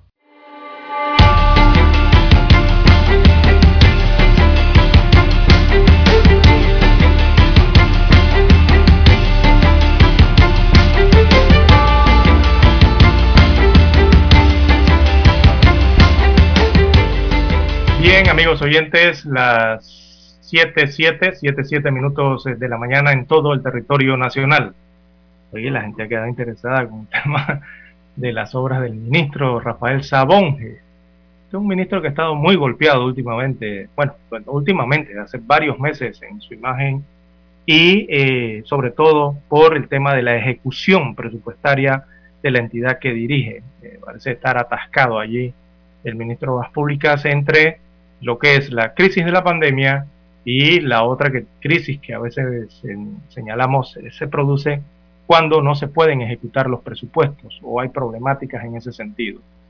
Entonces, veamos lo que dice el Metro Libre, porque eso de viales le ha quedado a las, a las personas que me han escrito como en la mente. de detalle el titular, dice el MOB visitará 400 millones de dólares en proyectos viales con V. Dice aquí el título interno del diario Metro Libre. Cuando se refiere a viables, eh, repito, se está refiriendo a algún proyecto que eh, se puede llevar a cabo, que tiene factibilidad de hacerse, que se puede eh, eh, realizar, posiblemente, probablemente se puede realizar. No se refiere a vial o viales de, frasco de donde vienen, ahora que hablan mucho de los viales, de la medicina, de la farmacéutica, donde vienen las vacunas. Ese frasquito que usted ve donde sacan la solución, bueno, eso le llaman vial o viales en medicina. No se trata de eso, no se trata de esos proyectos. Se trata de viales, aquí hablan de proyectos carreteros, realmente, ¿no? De la red vial del país. Dice que el ministro, vamos a leerle la nota ya que la tenemos aquí, hemos tratado este tema en semanas anteriores. Eh, dice el ministro de Obras Públicas ejecuta 26 proyectos llave en mano, dice el ministro de Obras Públicas, de los cuales 5 ya cuentan con orden de proceder como parte del programa de infraestructura para la reactivación económica del país. Lo que dijo el día de ayer en una gira eh, que tuvo con el presidente de la República, este ministro de Infraestructura o Obras Públicas. Así que dice que dice en su discurso el ministro que van a reactivar las economías locales, eso es lo que pretenden hacer con eh, estos proyectos que son viales, según el Metro Libre, y generarían empleo, que es lo que evidentemente está buscando el Estado Central, ¿no? Reactivar economía, poder hacer proyectos eh, y eso que dinamice la economía. Eso según dijo el ministro de Obras Públicas en una gira de trabajo en Bocas del Toro, donde aseguró que serán licitaciones transparentes, dice el ministro de Obras Públicas. Bueno, ya que el ministro de Obras Públicas habla de transparencia, yo creo que sería bueno también eh, en este tema, que es tan álgido, el tema de las carreteras, los huecos de infraestructura del, de, vial del país. Eh, mire, ministro, yo considero que usted tiene que detallar mejor el tema de cómo son las licitaciones. Vuelvo, se lo reitero, creo que es la tercera vez. De qué tipo de licitaciones usted está hablando, de cuáles son. Y eh, si esas licitaciones ya se incluye esta nueva ley de las asociaciones público-privadas. ¿Y por qué le hago esa pregunta? Porque, mire, esa ley también establece que hay un ente rector que se llama Secretaría Nacional de Asociaciones Público-Privadas. Y esa secretaría ya tiene un funcionario nombrado, hay un rector, hay un administrador de esa secretaría, en donde deben llegar todos los proyectos que son potencialmente viables para detectar allí entonces si se pueden realizar a través de asociaciones públicos-privadas o si no se pueden realizar a través de las APP. Eh, para eso se creó esa secretaría, ¿no? Para dar vialidad y hacer todo el análisis que hay que hacer. Entonces yo creo que si ya esa secretaría existe, allí deben existir una cantidad enorme de posibles proyectos, entre ellos los que tienen que ver con las carreteras. Y yo creo que sería bueno también ser transparente en ese sentido, eh, dar a conocer esa información a la población para saber qué esperar entonces a través de esta ley o de la inversión privada, porque de eso se tratan las asociaciones público-privadas, y sería bueno también que este administrador de esta Secretaría Nacional de la APP eh, hablara, hablara con los medios de comunicación social, a ver qué es lo que están desarrollando allí, ¿verdad? Y saber entonces cómo avanzan, cuáles serán los que serán los proyectos a través de esas actos, licitaciones públicas, pero mediante la apeabilidad y cuáles serán los otros proyectos que se hacen por actos públicos, esos que ya conocemos de hace años, ¿no? Cómo se realizan esos otros actos públicos. Para conocer específicamente. Y, esto yo lo digo porque recordemos que la misma ley de las apps o APP, asociaciones públicas privadas, dice que las asociaciones públicas privadas pueden ser autofinanciadas si los costos los recupera el contratista de la APP con los ingresos que perciba del proyecto de la APP. O también esos proyectos, esas modalidades pueden ser eh, cofinanciadas. Esto si el proyecto requiere de recursos financieros del Estado. De manera que todo eso conlleva compromisos firmes o, o contingentes ¿no? de, la, de la entidad pública contratante. Y en este caso, las entidades públicas contratantes, nos estamos refiriendo al Ministerio de Obras Públicas en este momento, eh, sería bueno conocer cuáles de esos proyectos que anuncia a través del Metro Libre, que dice que tiene 470 millones de dólares en proyectos de infraestructura vial para el mes de octubre. Eh, sería bueno conocer cuántos de esos proyectos eh, son a través de la apeabilidad y cuántos son a través de la otra modalidad de licitaciones que ya conocemos en el país.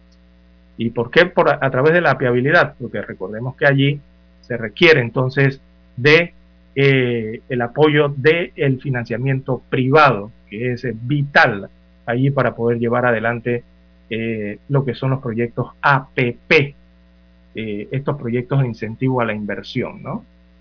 también al desarrollo social y que podían crear empleos, evidentemente pero necesitamos conocer más detalles al respecto eh, a las autoridades allá del Ministerio de Obras Públicas. Eso en referencia al titular que tiene hoy el diario Metro Libre, que llama mucho la atención, eso que dice viables. Bien, amigos oyentes, las 7.13, 7.13 minutos de la mañana en todo el territorio nacional. Eh, sí, amigos oyentes, es una secretaría que se llama Secretaría Nacional de APP Ahí es donde llegan los proyectos que se pueden hacer a través de esa modalidad. Pero hasta el día de hoy yo creo que nada más conocemos de uno, de un solo proyecto. Creo que el único proyecto que he escuchado a través de esta modalidad es el de la carretera en Darien. Creo que es una carretera que va para Yavisa, algo así, que recientemente al inicio de año eh, se entregó una orden de proceder. Creo no equivocarme, yo creo que esa carretera va por esta modalidad de asociación público-privada entonces hay que entender allí. Por allí había otros proyectos que se habían hablado eh, de, con esta modalidad hace unos dos años atrás, creo que para en Chiriquí, en la parte norte, construir alguna especie como de autopista o de corredor eh, de peaje, sí, con peaje, eh, para el norte de Chiriquí, que uniera todo estado, estado de Boquete y todas estas áreas hacia San Pablo, ¿no? Y, y el río Chiriquí Viejo para esas áreas. Eh, construir una autopista para sacar, tenía entendido yo en aquellos años, era básicamente para el tema de sacar los camiones de la vía panamericana a esa altura de la provincia de Chiriquí y que pudieran ir por una autopista, ¿verdad? Toda esta carga centroamericana. Pero no he escuchado más de ese tema, no he escuchado más al respecto. Hablaban de que eso iba a ir por una asociación público-privada, así se argumentaba el proyecto de ley. Ya la ley existe desde el año 2019, estamos en el 2021 y sería bueno conocer más al respecto. Bien, amigos oyentes, las 7:15, 7:15 minutos de la mañana en todo el territorio nacional. Hacemos una pequeña pausa y retornamos. 7:30 AM. Infoanálisis, con entrevistas y análisis con los personajes que son noticia. La mejor franja informativa matutina está en los 107.3 FM de Omega Estéreo, cadena nacional. Desde los estudios de Omega Estéreo, establecemos contacto vía satélite con la voz de América. Desde Washington, presentamos el reportaje internacional.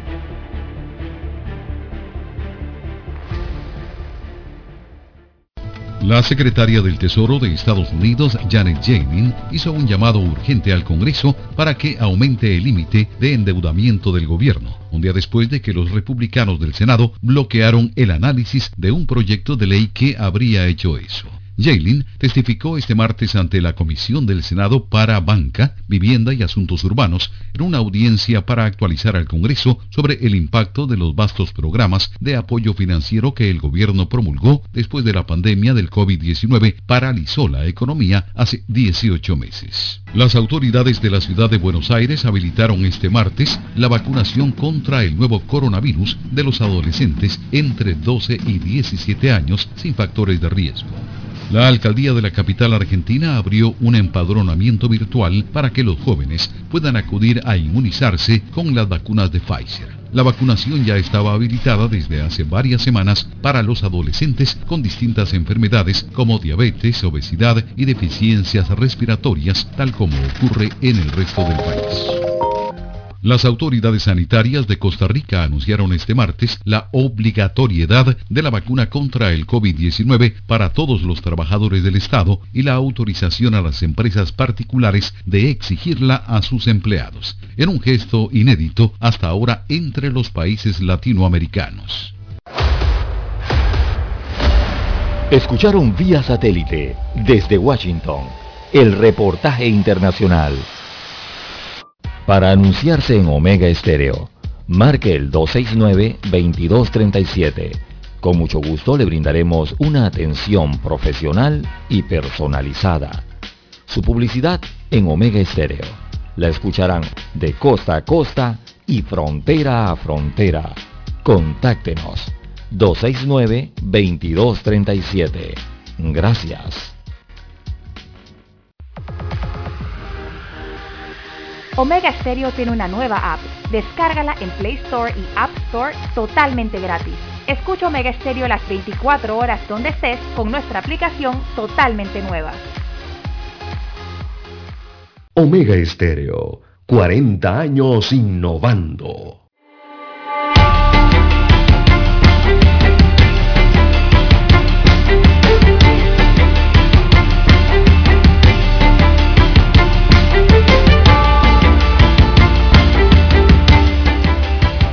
Bien, amigos oyentes, las 7.19, 7.19 minutos eh, de la mañana en todo el territorio nacional.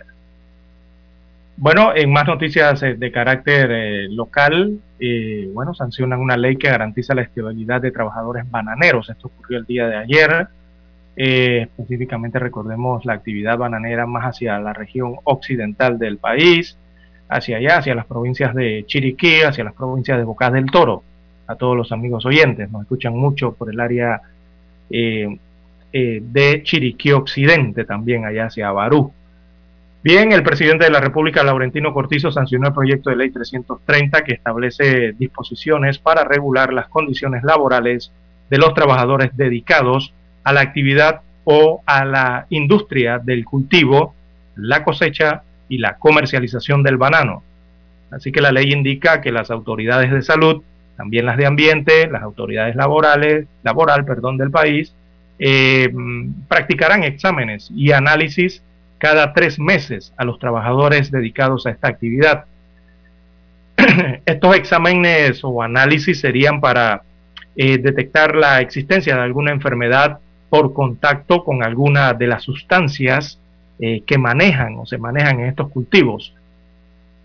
También además eh, procurar lo que sería su curación, su tratamiento y el descarte o prohibición de dicho agente químico o las afectaciones que éste podría tener eh, en el ambiente eh, específicamente, ¿no?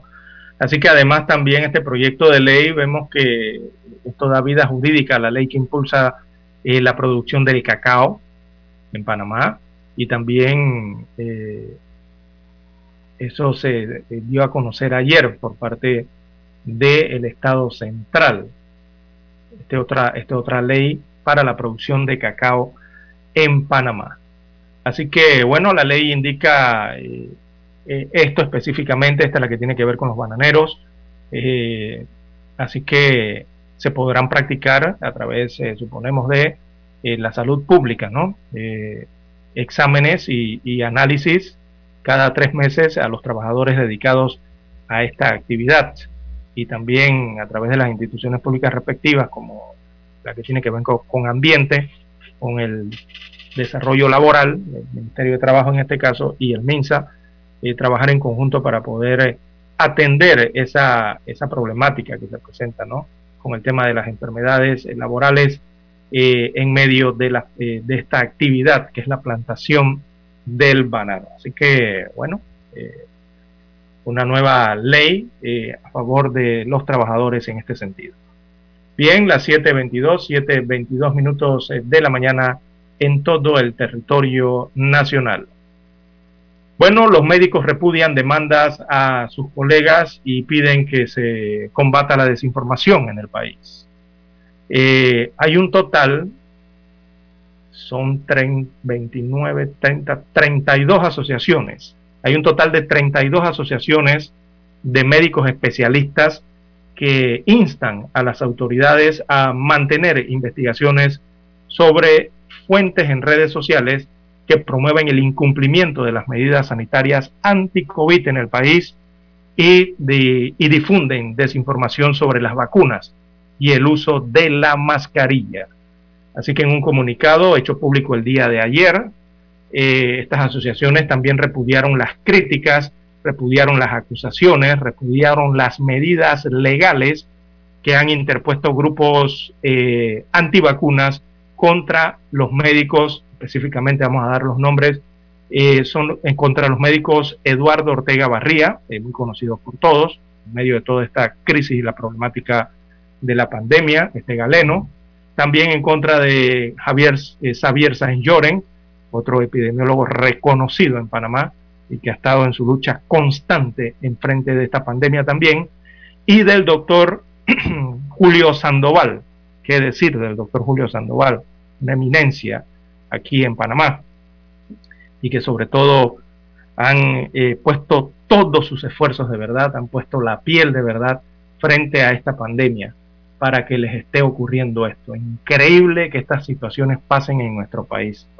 Oiga, gente que ha llevado adelante eh, toda esta batalla contra la COVID-19 en el país eh, y se les paga de esta manera. Esto es realmente incomprensible lo que ocurre en este país, realmente. Eh, abro comillas, vamos a citar parte de lo que dice ese comunicado, nuestra insistencia a la población en mantener las medidas mínimas de higiene, continuar el lavado de manos, el uso de pantallas faciales en medios de transporte y las mascarillas, esto con el fin de detener la transmisión del virus. Medidas que sumados, sumadas, digamos aquí a la vacunación, eh, han demostrado que disminuyen la infección de la COVID-19, eh, muy necesario entonces para la reactivación económica de nuestro país. Versa aquí uno de los párrafos de este comunicado. En nuestro norte, como sociedades científicas, destacan siempre eh, serán la libertad de expresión, el debate científico, combatir la desinformación y por sobre todo proteger y defender el derecho a la salud y el derecho a la vida de la población del país. Destacan en síntesis eh, todas estas asociaciones de médicos especialistas eh, que han emitido este comunicado, evidentemente en respaldo eh, de, de, algunos galenos, aquí en Panamá algunos están llevando adelante el trabajo frente a la pandemia y que han sido demandados, increíblemente han sido demandados y tienen que estar dando explicaciones. Entonces ahora tienen que utilizar su tiempo, su esfuerzo para estar acudiendo, subiendo y bajando escaleras en, fiscalías, en oficinas del, del Ministerio Público a dar declaraciones y todas estas situaciones, cuando deberían estar naturalmente eh, atendiendo esto de la COVID-19. Así eh, lastimosamente, diría yo, los hacen perder el tiempo en estas situaciones. Pero bueno, las demandas fueron interpuestas allí, hay que darle trámite, seguir los protocolos y, los requerimientos en el país. Pero sí, eh, hay un repudio generalizado, eso sí lo he notado eh, en la opinión pública, en medio de la población, a quien usted le pregunte, y sobre todo dentro de los gremios médicos y de salud respecto a lo que está ocurriendo con estos sus colegas médicos y eh, también están pidiendo entonces estas asociaciones que se combata la desinformación. Eso ocurre mucho dentro de las redes sociales. Lo que ocurre, amigos oyentes, es que dentro de las redes sociales es que hay que ser como un contralor. Oiga, que por cierto, ahora que digo contralor, ¿dónde está el Contralor General de la República eh, Solís? Que yo no lo veo ustedes lo escuchan.